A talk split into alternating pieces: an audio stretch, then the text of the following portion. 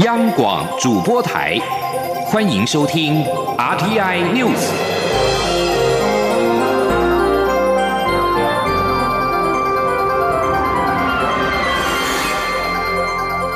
听众朋友您好，欢迎收听这节央广主播台提供给您的 RTI News，我是张顺祥。首先把新闻焦点关注到是在今天凌晨生效的香港蒙面法。香港学联前副秘书长陈敖辉以及社民联梁国雄四号申请了紧急临时禁制令，要求禁止港府的禁止蒙面规则在五号的临时生效。香港高等法院在四号晚间开庭决定拒绝批出临时禁制令。官方的香港电台报道，香港高等法院四号晚间九点开庭审理。禁令申请方表示，有关规例不符合比例的干扰市民和平集会的权利以及表达意见的自由，违反了香港人权法案条例，规例明显的违宪。而港府代表方则是反驳说，目前各区都出现了社会暴力升级，并影响到市民生活，申请方的无紧急性论点站不住脚。港府代表方表示，目前合法和平集会已经被暴力以及蒙面的示威者挟持，并演变成为暴动。相信和平示威者也会觉得自己的言论自由被威吓。港府宣布五号零点开始实施禁止蒙面法之后，香港民怨沸腾，多地自四号下午开始爆发了群众的抗议。入夜之后，更是出现了反送中运动以来，全港十八区都有示威的首例，港铁也因此全线的停驶，香港的交通陷入大停顿。晚间更有示威者在各大商场中庭集会，现场齐声宣读香港临时政府宣言，并且高喊“香港人反抗”。这份香港临时政府宣言是由香港网友在连登讨论区发起。宣言的全文近九百字，前三段强调，今香港特别行政区政府已然不为香港人民所立、所治、所想，故今日我等宣告成立香港临时政府。此外，宣言还表示，人人生而平等。上天赋予全人类此不可剥夺之权，包含了生命权、自由权、尊严权以及追求幸福之权。政府一切之暴力，仍源于人所赋予之权。政府如破坏以上原则，则人民有绝对之权利推翻及建立。宣言最后还以香港临时政府的名义宣布了七项的诉求，包含了。原有香港特别行政区政府各部门归入香港临时政府管理，以及解散香港立法会，并在三个月之内进行选举临时立法会，一年之内重新的选举立法会。为了因应反送中运动，香港政府制定了禁蒙面法，引发港人上街头抗议。美国联邦众议院的议长佩洛西四号批评。引用紧急法来禁止蒙面，无法回应人民的不满，只会加深外界对香港言论自由状况的疑虑。香港行政长官林郑月娥宣布五号开始实施禁蒙面法，各地抗议声不断。总统府在四号表示，强化压制手段只会升高冲突的前势。期盼香港政府能够审慎的思考，以真诚的对话跟沟通，让社会能够真正的恢复平静。大陆委员会则表达了严正关切，认为港府采取这项争议性的做法，只会激化对立，制造对立。最佳的解决方案仍是基于人权、自由等核心价值，妥善的回应香港民众期待，让香港社会早日恢复到稳定的运作。对此，民进党主席卓荣泰表示：“让人民自由表达意见是政府该做的事，但港府开民主之道车，势必将激起港人更大的反弹。呼吁港府悬崖勒马，民进党也会持续声援港人争取民主。请央广记者刘玉秋的报道。香港反送中行动越演越烈，警民冲突不断升高。香港行政长官林郑月娥四号下午宣布引用紧急情况规定条例，订立禁止蒙面法规例，并于午后开始生效。一旦所谓的禁蒙面法实行，游行集会无论是否有得到警方批出不反对通知书，参与人士都不能蒙面，包括戴口罩，引发国际议论。对此，民进党主席卓永泰四号下午与媒体查查叙时表示，政府让人民不能也不敢发表意见，是政府耻辱。现在港府根本禁止民众表达意见，更是得寸进尺。他呼吁港府与北京应该收手，否则势必引起香港人民更大的反弹。呃，让人民表达自由的意见。自由表达意见，这个是政府该做的事情。那现在他不但禁止人民表达，他甚至让人民不敢上街来表达，这个是开民主之倒车。我希望香港政府能够呃悬崖勒马，不要因此激起港人更大的反弹。港人的对民主的争取，我们声援。我们也希望港府能够就这个事情来讲，能够更高的自制力才能够。当然我知道港府没有办法自己决定很多事情了。那北京。十一已经过了，你们就放松一点吧。民进党副秘书长林非凡也指出，民进党会针对人道救援港人的部分，与行政部门继续沟通。因为港府颁布新规定后，港人仍可能会举行蒙面大游行，他担心后续会有更暴力以及血腥的镇压。林非凡也向港府喊话，盼港府不要挑战国际人权公约的底线，也呼吁北京当局不要让六四大逮捕等事件在香港重演。台湾会持续关注香港局势，不会做事。中广电台记者刘秋采访报道。而国民党总统参选人韩国瑜的竞选办公室四号傍晚表示，通过去面罩的规定并非法治之策，不能够真正的解决问题，应该回归到理性讨论。因为唯有真诚的对话、寻求共识，才是团结人民、化解争议的唯一方法。也希望香港政府在提出维持秩序的方案时，可以维持和抗议民众沟通互动。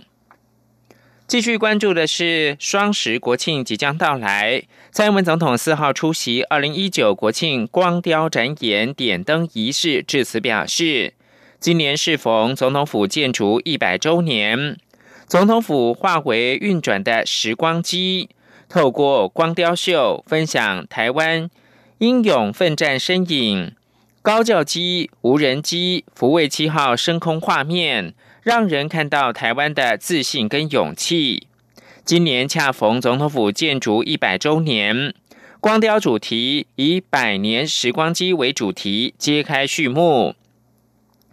总统晚间在担任国庆筹备委员会主任委员，也就是立法院长苏家全、文化总会的副会长江春南、秘书长林锦昌等人陪同之下，共同为光雕秀来点灯，也跟现场的观众共同欣赏精彩的光雕展演。下个星期四就是国庆日，总统邀请国人同胞一起欣赏这场光雕展演。亲身体验台湾的美好跟感动。今年光雕秀的主题是“世界同行，台湾要飞”。从四号到十月十号，每天晚上的七点到九点三十分，分六个场次演出。今年光雕秀演出长达八分钟，是三年来最长。而今年的国庆烟火将在高平溪畔释放。值得注意的是，这也是首次可以在火车上以近距离的方式欣赏国庆焰火。台湾铁路局表示，在焰火释放期间，会有六班次列车行经高平溪大桥，民众就可以在六百五十公尺的距离同步欣赏大概十多秒的焰火秀。记者肖兆平的报道。今年十月十号，国庆烟火选定在台湾南部高平溪畔释放。交通部台湾铁路管理局四号表示，在国庆烟火释放的四十分钟内，正好有六班台铁列车行经高平溪大桥，意外出现火车与国庆烟火的浪漫相遇。台铁局运务处副处长陈玉谋表示，国庆烟火释放地点正好是台铁九曲塘站跟六块厝站的中间路段，只要往车。外看就能以近距离欣赏大约十到十五秒的国庆烟火。陈玉谋强调，这是列车与国庆烟火有史以来的近距离相遇。他说：“因为这一次选择释放的地点呢，在距离我们火车的路线，也就是下淡水溪铁桥，大约是在六百五十公尺左右的这个距离。这个距离在我们这个释放烟火的主办单位。”有就近有现场去场看，还是属于安全的范围内，所以这一次这个火车坐火车看烟火是非常难得的一次机会。台铁表示，在国庆烟火释放期间，南下跟北上各有三班列车，北上民众要往右看，南下民众要往左看，且不管是自强号还是区间车，这边的车型速度都差不多。陈玉谋说。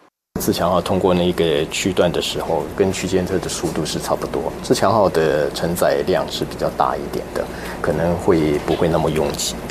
台铁进一步表示，为了配合国庆烟火活动，他们也规划在晚间九点到午夜散场时段，加开自强号跟区间快车共司列次，欢迎民众多加利用。中央广播电台记者肖兆平采访报道。下个星期就是双十国庆，立场挺台的美国联邦参议员克鲁兹预计来台湾参加国庆活动。另外，美国在台协会 AIT 的处长厉英杰等人也将出席，一同庆祝。十月十号国庆日当天，除了国庆大典，外交部当天的晚间也将在台北宾馆举办国庆酒会，邀请各国人士一同欢庆。美国在台协会 AIT 不具名的发言人表示，克鲁兹预计来台湾参加国庆活动，李英杰等 AIT 官员也将出席相关的庆祝活动。二零一七年的元月，总统蔡英文出访友邦过境美国德州时，克鲁兹特地前往蔡总统下榻饭店进行会谈。克鲁兹当时受访时表示，他跟其他德州的议员之前都收到中方的信函。要求不要跟蔡总统见面，不过那封信不具说服力，中方没有权利否决他们要与何人见面。台湾观赏鱼博览会是水族界的年度盛事，今年进入到第十届，将在十七到二十号在高雄登场。今年业者推出了不少新的品种，其中全球首发的台湾之星血鹦鹉。国际要价一尾上看台币两万，蓝宝坚尼神仙鱼要价六万，甚至也有一对要价十六万的黄色假神仙鱼。由于印度市场目前对观赏鱼的需求越来越大，已经成为业者今年拓展的目标市场。请央广记者陈林信宏报道。台湾观赏鱼博览会已经连续九年举办，每年都有鱼虾界的明日之星和各界见面。今年有全身散布金属黄鳞片，展现出富贵逼人的二四 K 黄金甲神仙鱼，一对预估售价新台币十六万。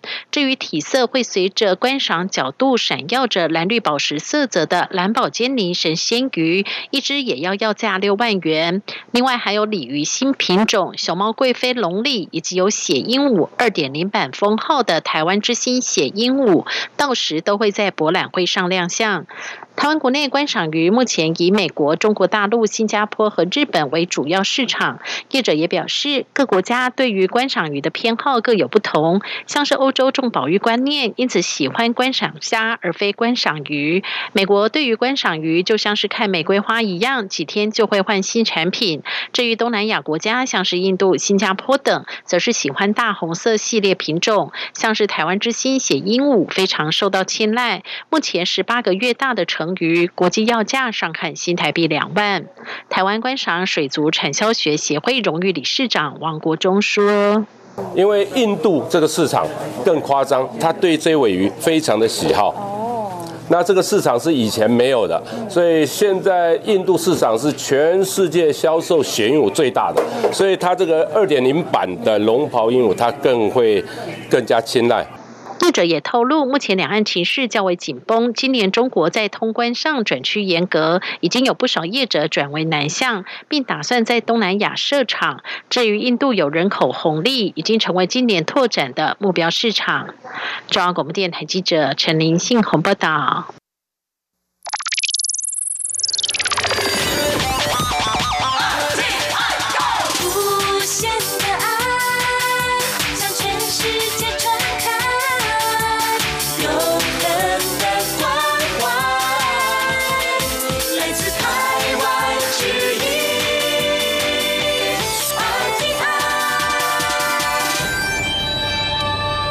现在是台湾时间清晨的六点四十五分，又过了四十五秒。我是张顺祥，继续提供新闻。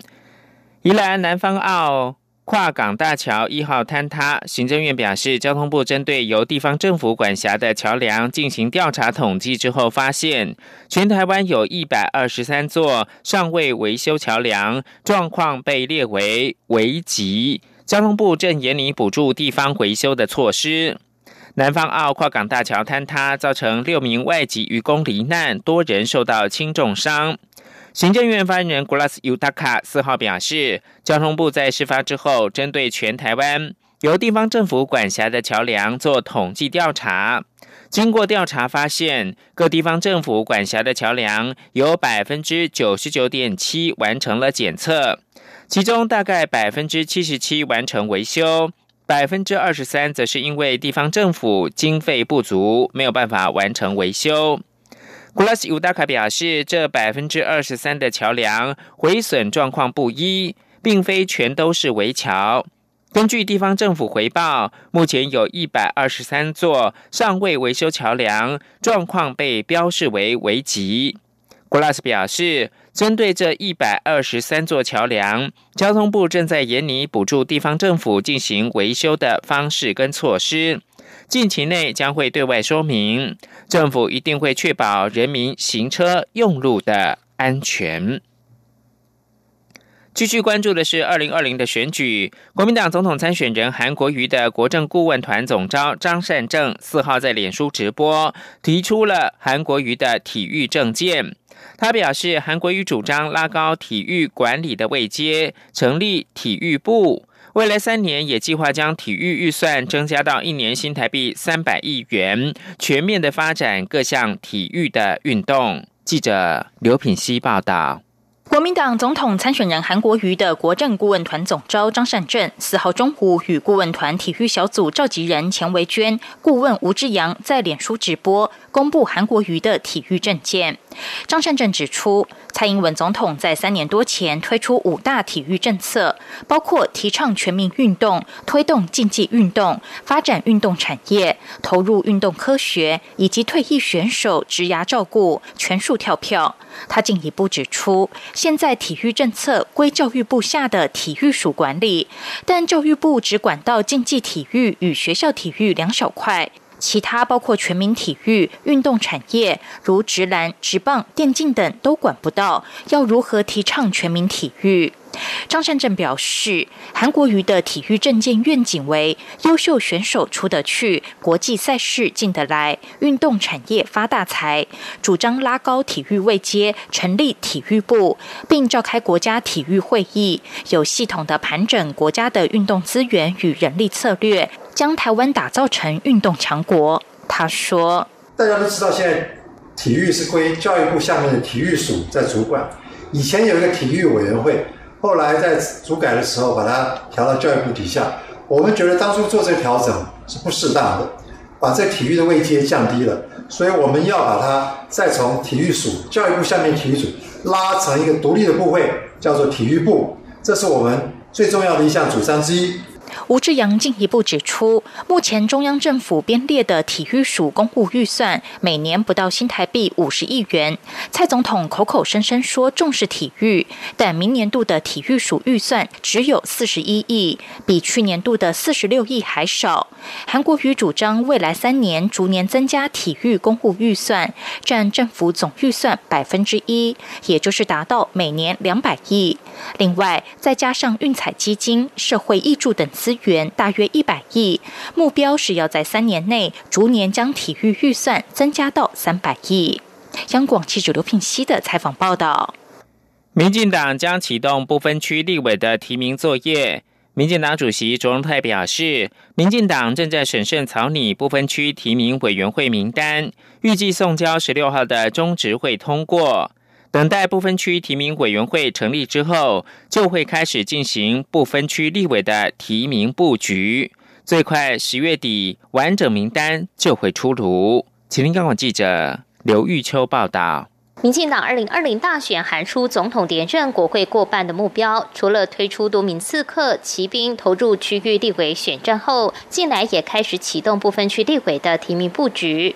民进党主席卓永泰四号与媒体查叙时表示，民进党政策会正审慎草拟部分区提名委员会的委员名单，委员会的成员将具有一定高度，并纳入社会公正人士的意见。预计十六号送交中指会通过后，随即就会针对部分。区立委人选展开密集讨论，最快十月底，最迟十一月初就能提交完整的部分区立委名单。我们决定是在十月十六号将这个草案名单，我来送请中执会通过部分区提名委员会。那我们会有两到三个礼拜的时间，就不分区委员的人选跟排序来做确定，在十月底或十一月初来确认之后，我们再进行他的学经历的一些重要的查验工作。因为整个时辰是在十一月十八到二十二，要并同总统的登记时间一起送出，所以我们会在这个时辰之前完成所有该做的程序。外界关注民进党此届部分区立委名单是否能摒弃派系考量进行布局。卓文泰表示。这次部分区名单将会以三个原则进行考量，包括需具有国会战力、代表全党的集体意志，也要考量国家整体利益。而现任部分区立委也没有所谓现任优先，都将以此三大原则进行考量。至于今年小党联立，恐瓜分民进党的政党票源，民进党要如何冲刺政党票？卓文泰说，会密切注意其他政党的发展。虽然民进党支持度过去半年中稳定向上攀升，但还不满意于现状，仍要努力加大政党票。除了会提出好的立委名单，是否要与其他政党交换意见，或是采取合作，都是他要努努力的。他也呼吁大家一起护国保台。中广电台记者卢秋采访报道。根据最新的民调显示，假如红海创办人郭台铭列台湾民众党不分区第一名，民众党的政党票就会窜升到百分之二十四。对此，台北市长柯文哲表示。不投蓝也不投绿的民众本来就占百分之二十五左右，而且是很固定的一群。因此，第三势力假如能够整合，当然效果更好，但还是要看个人的意愿。请听记者刘品希的报道。红海集团创办人郭台铭日前与台北市长柯文哲同台，一起为台湾民众党的立委参选人拍摄竞选宣传照，拉抬民众党的声势。根据品观点最新民调显示，如果郭台铭列台湾民众党不分区立委第一名，民众党的政党票将会窜升到百分之二十四点三。外界认为双母鸡策略的确能为民众党加分。对此，柯文哲四号受访时表示，从过去六个月。的民调看来，不投蓝也不投绿的民众本来就占百分之二十到百分之二十五左右，所以第三势力如果能够有效整合，当然效果会更好。但这仍要看个人意愿，不能勉强。他说，在过去将近就是超过六个月的民调调查看起来，的不投蓝不投绿的本来就是二十到二十五帕，而且是很很很固定的一群嘛，哈。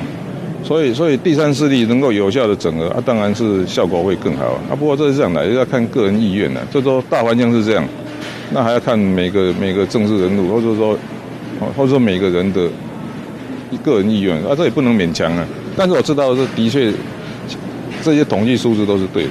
此外，柯文哲三号接受网络媒体专访时，重批总统府秘书长陈菊，让台湾民主化运动三十年的努力毁掉一半，是民主罪人。还说陈菊不是上半身坐过牢，下半身就可以为非作歹，引发民进党不满，要求柯文哲收回并道歉。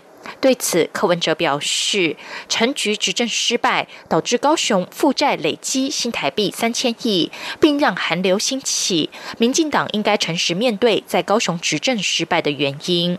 柯文哲指出，不管陈菊以前对台湾民主有什么贡献，但坐牢也不是只有陈菊一个人，一局归一局。他强调，台湾不是新潮流的，也不是民进党的，是关心台湾这片土地的人所共同拥有。台湾今天走到这种政治上两难的困境，很多因素都必须诚实面对。央广记者刘聘熙在台北的采访报道。澳大利亚原住民的树皮画是世上现存最古老的艺术传统之一。创作灵感主要来自于原住民艺术家对于土地以及对于自身文化的情怀跟感知，也是研究人类文化的重要创作。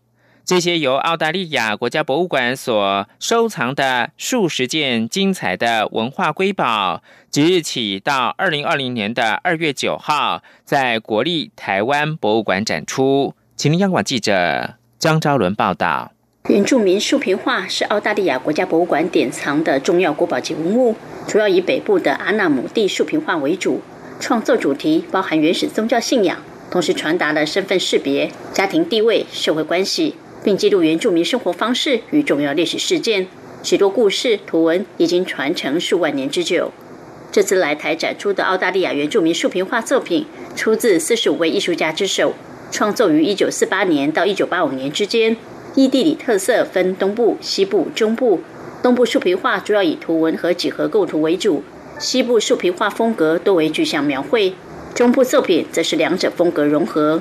特别的是，不论是树皮、绘画工具或颜料，都是取自大自然，笔触之间充分展现原住民创作艺术特色，令人惊艳且印象深刻。